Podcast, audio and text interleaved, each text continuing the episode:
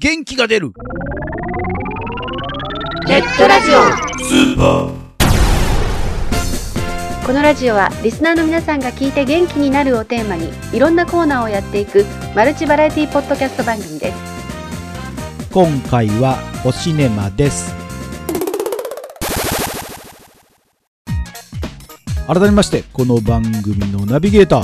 今年最後の更新ですノグノグですそして同じくナビゲーターの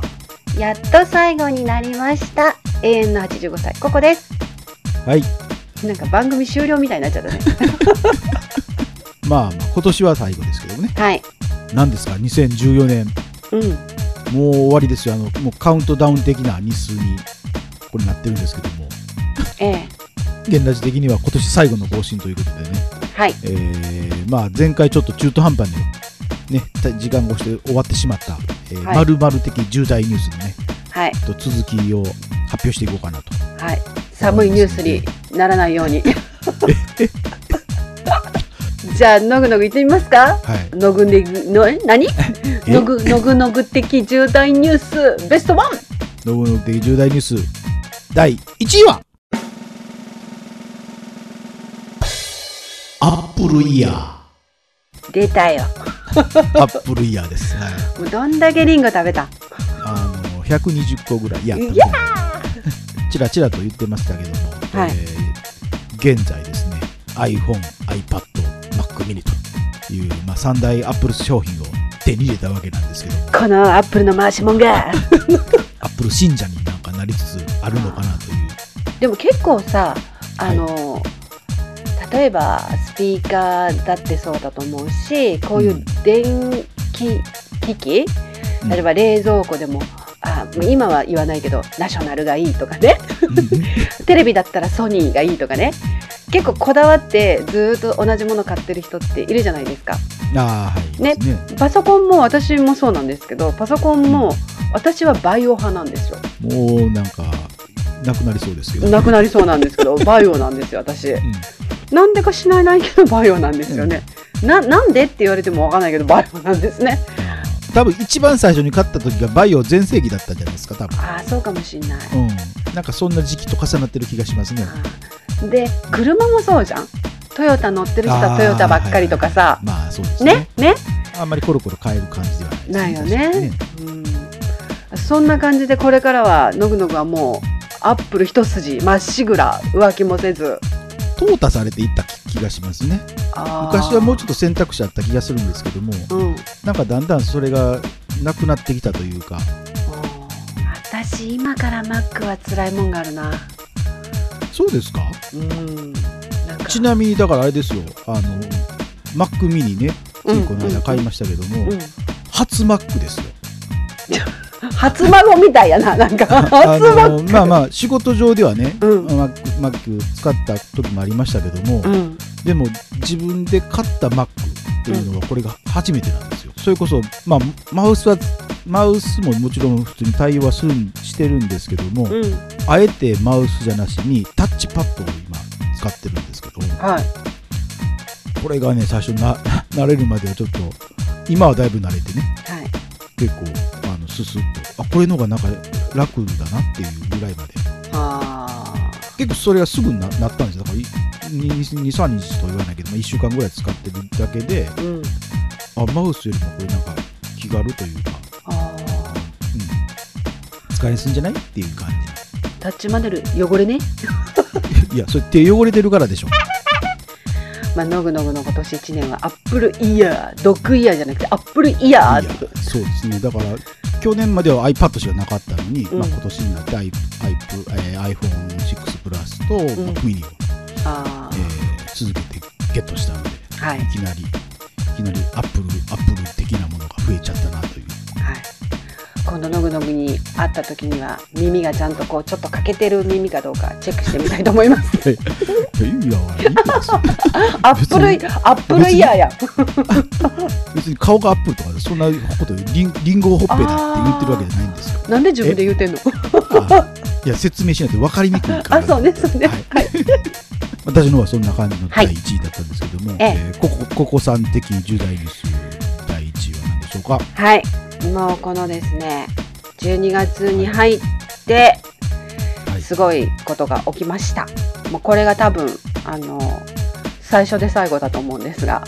いえーあんまり詳しくは言えないんですけどとあるはい大会で決勝に残りまして決勝で実は第2位準優勝になりましたいやせ正式な第1位は何々って言ってくださいよあ第1位はなんていうかね、いえー音楽ユニットで第2位準優勝になりま した ややこしいなややこしい 第1位なのに第2位になりましたってそうなの。あのね、第準1優位勝って言えばいいやん準優勝になりました。はい、バチバチバチバチバチありがとうございます。はいこう見えて、こう見えてこう見えて、 だあまあ音楽ずっとちっちゃい頃からやってきて、あはい音楽が本業みたいなところがあるんですが、はいこれでいて人の前で演奏したり歌ったりするのが大嫌いだという。あーなるほどね言って言って、それはなんでかと尋ねたらペンペンとかって。えそんなノリでいか ない そうそう、はい超嫌いなんですなよ。なぜなんですかまあね、はい第一に。はい 嘘つけって言われるかもしれないけどはい超上がり症の緊張しいなんですあー誰のこと私あたわしーへえへえ超嫌いなん ですよ人の前であの喋るのはあんまり好きじゃないんですけど、まあ、ギターと私がキーボードとかピアノのうん演奏してギターの人と一緒に、えー歌うっていうユニットをうんちょうど震災の頃から組み始めてうんもうすぐ4年になるんですけど、おー初めてあの、うん2人でそういう2人でっていうかもう相方さんのあの意向がすごい強かったんですけどはい一回そういうのに出してみようって言って、まあ、絶対受かるわけないし、はい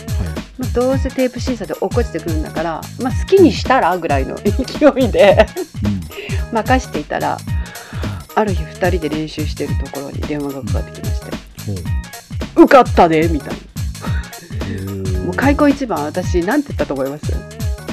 どんだけ応募した人少なかったよ 10組しかおらんかったんちゃうかえ実際はもっとたくさんいたってこといたいたみたいですすごくうんね何十組っていう応募が何十組というか、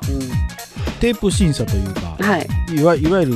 その審査員の前でうん演奏するとかじゃなしに、うんっていうことだ、ね、最初はそのうん、テープ審査でピックアップされて、うんで10組残ってで決勝大会っていうのが12月の頭にあって、でそれはとあるホールでうんうん審査員が5人ぐらいいて1人ずつこう公表するんですけどうんほうほうあそれそれは審査員だけそのなんつうの客ギャラリーという客うんいるいるいるあいるのはい、何百人か入るるホールでほうもうねあのふざけんなと思ったのが、まあ、しょうがないんだけど10組いるんだから誰かがトップで誰かがお尻なわけじゃないですか。ねいやまあまあねね、はい絶対にね、うんで自分が3番目に歌いたいとか思っても向こうのこううんピックアップだからしょうがないんだけど朝9時にホール入ってくださいって言って、まあ、朝一の新幹線乗って行って9時から入ってうんうんリハーサルも11時頃だったんですよねうん本番の出番がうんうん10組のうちの10番目 おおいってまあ、でもえ一人一人というか一組一曲ずつじゃないのそうだけどとりあえずそのぶあのなんていうのかなスタンバイと撤収あーまとあそうかそうかそれからはいこうあの評価を聞いたりする震災の話あーをそう聞いたりするじゃあ20分ぐらいに行くのかしらそう一組12分から15分ぐらいうんうんなので結局9時入りしました自分たち歌うの3時半みたいああ、なるうほどんね。なもうその間暇で暇で もう超なんかなんか遊びに来た雰囲気でリラックスしてたんだけど、えー、と前のバンドが歌ってる最中にうん舞台の袖に呼ばれ、うんそこら辺からもうなんかテンションがおかしくなってき て超緊急に、急に、あ、青踊りしだした。いや、もうなんか緊張してあー頭がおかしくなってき てもうすもうだから、もうステージだってあのカウントワンツースリーフォーって数えた途端ブルブルブルブルうわ私震えてると思った途端もうアウトでしたねもうダ メもうダメもうどうにかしてみたいなまあ、そんなそんなこんなでしたけどなんとかあのは準優勝をいただき、ようそんなんで取れましたよね今もうだけどそうほん逆に本当にそうそう思うそんなに震えてたのに本当にそう思うで、ね後で録音聞いたら超ひどいからねあーえーでもすすごいですねでだからもう最初で最後うんだと思います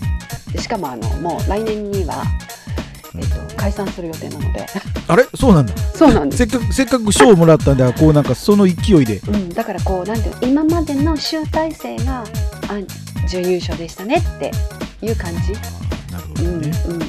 うん、もうままあだからこれでなんかなんとなくこう一区切りついてすっきりっていう感じですねあー気持ち的にね、まあ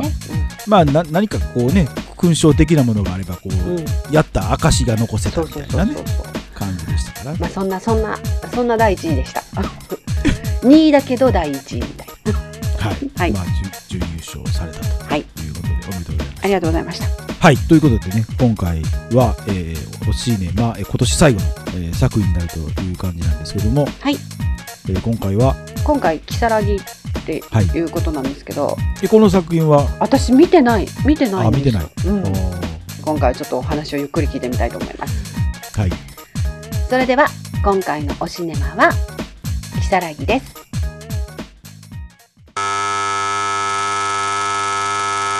キサラギは2007年制作の日本映画。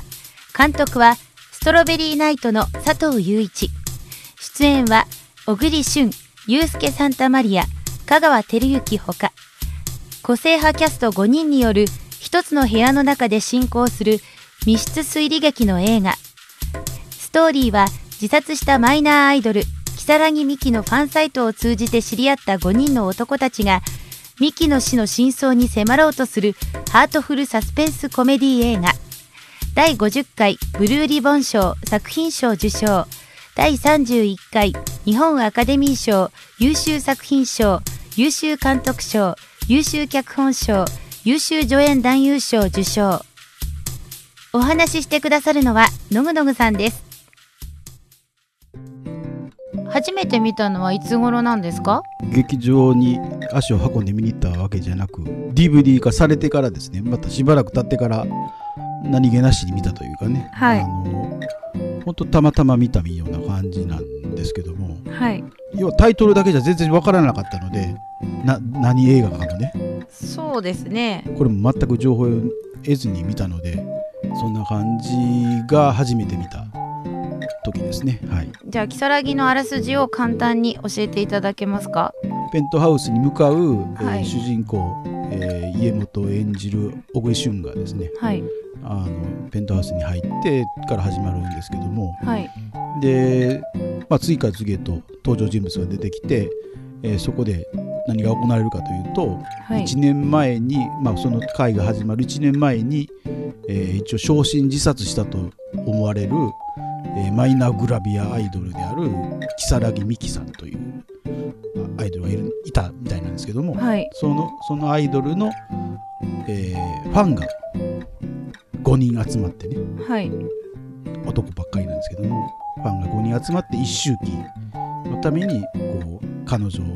のこう思いを 語り合うみたいなまあいわゆるオフ会ですよね今で言うねなるほど。ファンのオフ会でななんでしょうねあ現代的やなと思ったのがね、はいあの普通なんかアイドルのオフ会ってこうそのコンサート会場であるとか握手会の場所でこうなんとなく意気投合してみたいなんで顔見知りじゃないですか普通集まる、はい、あはい、こうはいうい、会で集まるって、はいこ。れはネット上で、まあ、先ほど言った家元さんが作ったファンファン交流サイトがあるんですけども、はい、そこであのハンドルネームそれぞれのハンドルネームで掲示板で書き合ってあの意気投合した5人がこの一周期を記念に集まるとはいいう形なので、本当にオフ会的なお互いの顔も知らない感じでだからオフ会を開くんですけどもはい、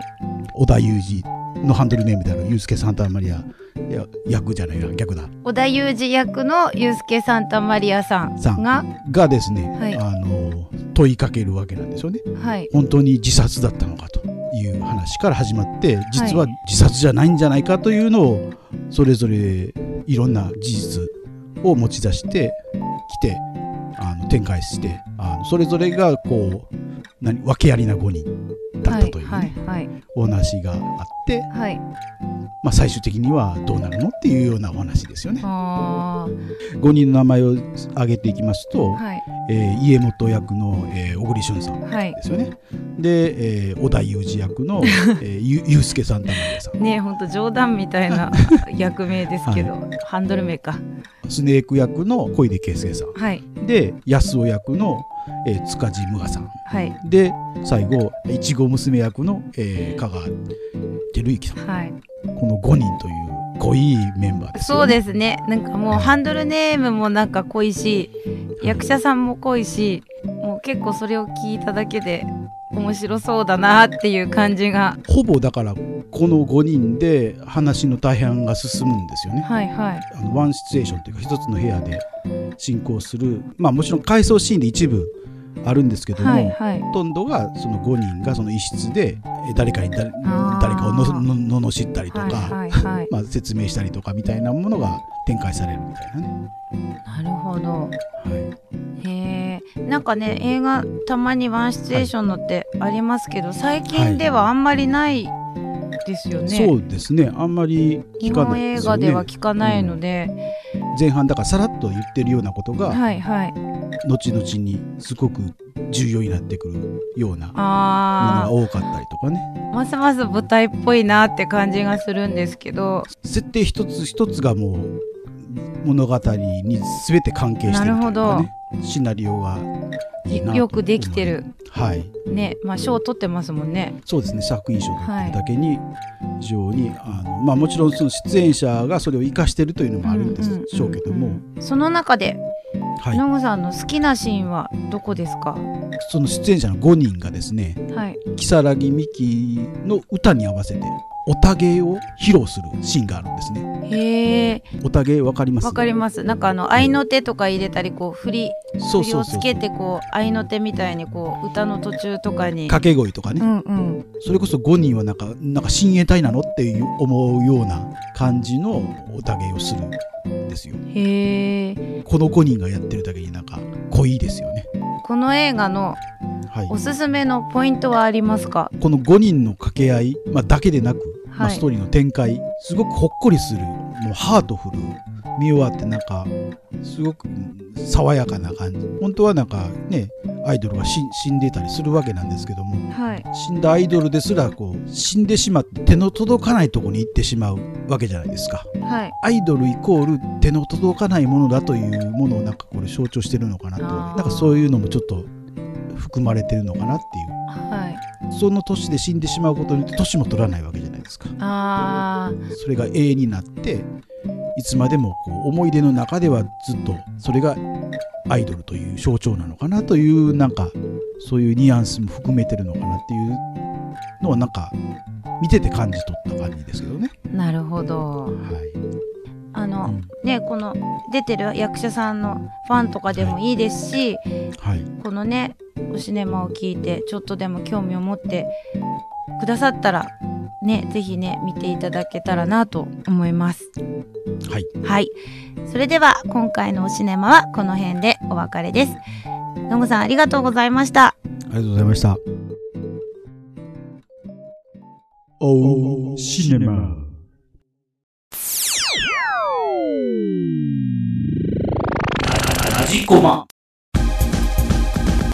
DM ポッドキャスト番組、音がめの CM です。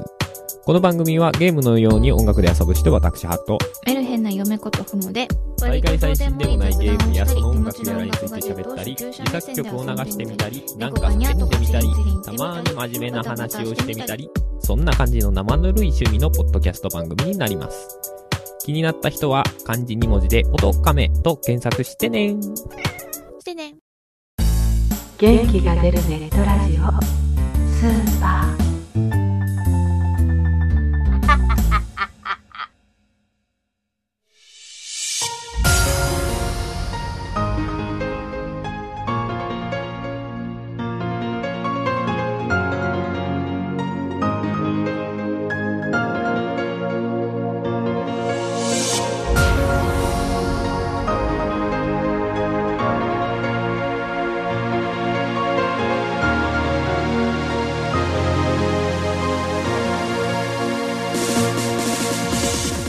いうことで何すごいね、結構出てる人は、そうですね、うん、今ならさらになんかすごい的なねね扱いされてたんじゃないかなというえでもこうなんていうあの、ユースケ・サンタマリアとか、うんスカジはなんとなくオタクっぽい、ネットの中であーそういうアイドルをかけてっていうのはなんとなくこうおーって納得できるんだけどうんうん小ぐしゅんとか香川さんのオタクっぷりって見てみたいなって思った話聞いてて、ああまあまあ確かにね、うん、だって香川さんって超頭いい人でしょ東大の理工科かなんか出た人じゃないかっていうか、んそのまあまあねそのオタクだ よまあある意味オタクかあなある意ね、味、ネタバレにあるからあんまりは言えないんですけど、うんうんうんまあまあこのなんていうんですか 5, 人のそれそれぞれの素性っていうのがあるので、うんうんその素性からいくと、んちょっと違う意味合いがあるんですけどねあー香川さんのやってきてるねですごいあのにょこさん偉いなと思って私分からなかった、はいオタゲーってオタゲーっていうのねああいうの 別に普通に昔からあるよねそういうの そうそうそうそうあの掛け声とかですから、うんうんそれは、なんとかちゃーみたいなねそうそれは単に掛け声って うんうんうん言うのかなと思ったら違うらしくて、でもうん再現地な言葉じゃないかなと思うんですけどね、うん私もでもライブ行ったらやっぱりあれだよアーティストの人と一緒に踊ったりとかうん歌ったりとか声出したりとかするけど結局何私もオタゲーやってるわけね、まあそうでだすけどさオタゲーって言っちゃうとオタクオタクの人だけがやるみたいな雰囲気にならないこなんれかなんかそうねね気がするちょっとなんかネーミングのこうなんてイメージがちょっと違う気がしましたけどえねねえでまた一つ気になったのがあの、はいノグノグもそうですけど私ここもそうですが、い、わゆるハンドルネームネットの中のね、あのまあ普通に言うのはニックネームみたいなものなのかなうんうんうんそれの付け方もまあ皆さんいろいろあるんでしょうけど織田裕二が出てきた時には ね遠いと思ったまあこれはあの別な作品をちょっとまあインスパイアしてるみたいなところがあるっぽいんですよあねーねちょっともじればよかったのにね小田裕二とか さなんか小田浩二とかさいやまあそうしたらなんかちょっと外れていってしまあうあんーでそうなかんそうか、うんまあ、結構そのネットの中での反応ネームの付け方っていうの皆さんくなんて工夫してるっていうか独特のものがありますよねね、こだわりを持ってつけてるうんうん人がやっぱり半分ぐらいはいる感じですけどねねなんかラジオネームとかってなんかまたへ変な人多いじゃないですかあれねなんかやったらなかったらしかったりしますよねねうん固有名詞になりにくそうそうそうそうなんか「冬来たりなば春遠からじ」みたいなねそうそうそ そうんなんとか ね「おえみたいな一時期だけどああいうラジオネームっていうのも流行りましたよねあのラジオネームが出る前はみんな名前言われたくない人は匿名希望とかってうんね、はい、なってたけど匿名希望っていうの最近あんまり聞かなくなってああそうですねやっぱりラジオネームっていうのオで皆さん出されますよつけねてますよね、うんうん私なんだけど私って分かってほしくないみたいなそうそうそう、ねその流れでしょうねでも、んネットのハンドルネームっていうのはきっと、うんラジオありきでしたからねやっぱり、うん当時ってでも今回ピックアップした映画はなんか本当にノグノグ的には、はい、もうちょっと今までのほら、はおいシネマって、うんまあ、正当路線で来たじゃないえ今のが正当なのこれこれ正当じゃないのいやいや正当じゃないとかじゃないけどこうなんか、はい、こう誰もが見てそうな映画「バック・トゥ・ザ・フューチャー」にしてもそうだったし前回の「ダークナイト」でもこっちの方がなんか一般的な感じがしそますう本当に知らなかったもんこれそうあああの邦画って結構仕事絡みであの、うんキャンペーンとかで見たりとかすることうんもうん多いんだけど、うん見てないあーでもこれ結構シシナリオ賞というかええ脚本賞とかも取った作品だったんですよ当時確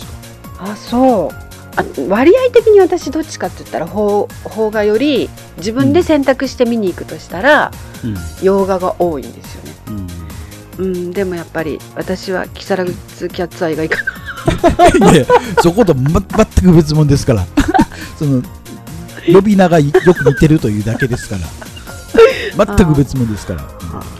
でそもこから離れ離れてくださいそうね、はいじゃあちょっとあのお休みの間にこの小ぐしゅんや香川さんのオタクっぷりをちょっと見てみようかな、借りてそうそうこうんこんな作品にもこの人たち出てたんだみたいなもうでも役者さんってすごいよねあの、さっきも言ったみたいに香川さんがオタクなのっていうようなことでもやっちゃうわけでしょカチューシャ作ったんですようわーあかんわ お母さん嘆くわ浜優子泣くわいやでもそれが俳優魂だろうねきっとねまあ、役者魂だろうね、うんはああそう歌っちゃう、カチューシャいや歌ってはカチューシャ歌ってはない けど、うんはああそうはいいやそうやって聞くと本当にオグシュンも何やってるんだろうと思って見たくなるね まあまあ確かにねもう本当に本当に申し訳ないけどあのユースケとか塚地はなんとなく こうもうまあまあ本当にねイメージ的にイメージつくんだけど、もう多分出てきてもああそうねそうね君たちそうねみたい ないやー気になるわこれいやーリスナーの皆さんも気になると思いません か香川さんのカチューシャちょっと怖いもの見たさで見たいですねまあ誰かね5人のうち誰か1人のファンの方でもなんか見ると面白いかなと思いますけどね,ね、違った局面が見れるかもしれませうんん、よね。はい、ね年末最後にこんなものがやってきましたが、 ははいい、ぜひぜひ皆さんえお休みの間に興味があったら見てみてください。はいここで番組からのお知らせです。この番組ではリスナーさんからのお便りをお待ちしております。番組サイトにありますメールフォームよりお送りください。また記事の更新はツイッターでもお知らせしてまいりますので、こちらもぜひチェックしてください。チェックチェックあっという間にお別れの時間になりました。お相手はノグのことここでした。それでは次回来年の更新までお楽しみに。それじゃそれじゃあ良良いいおお年年をを。いいよー。ポンポンポンポン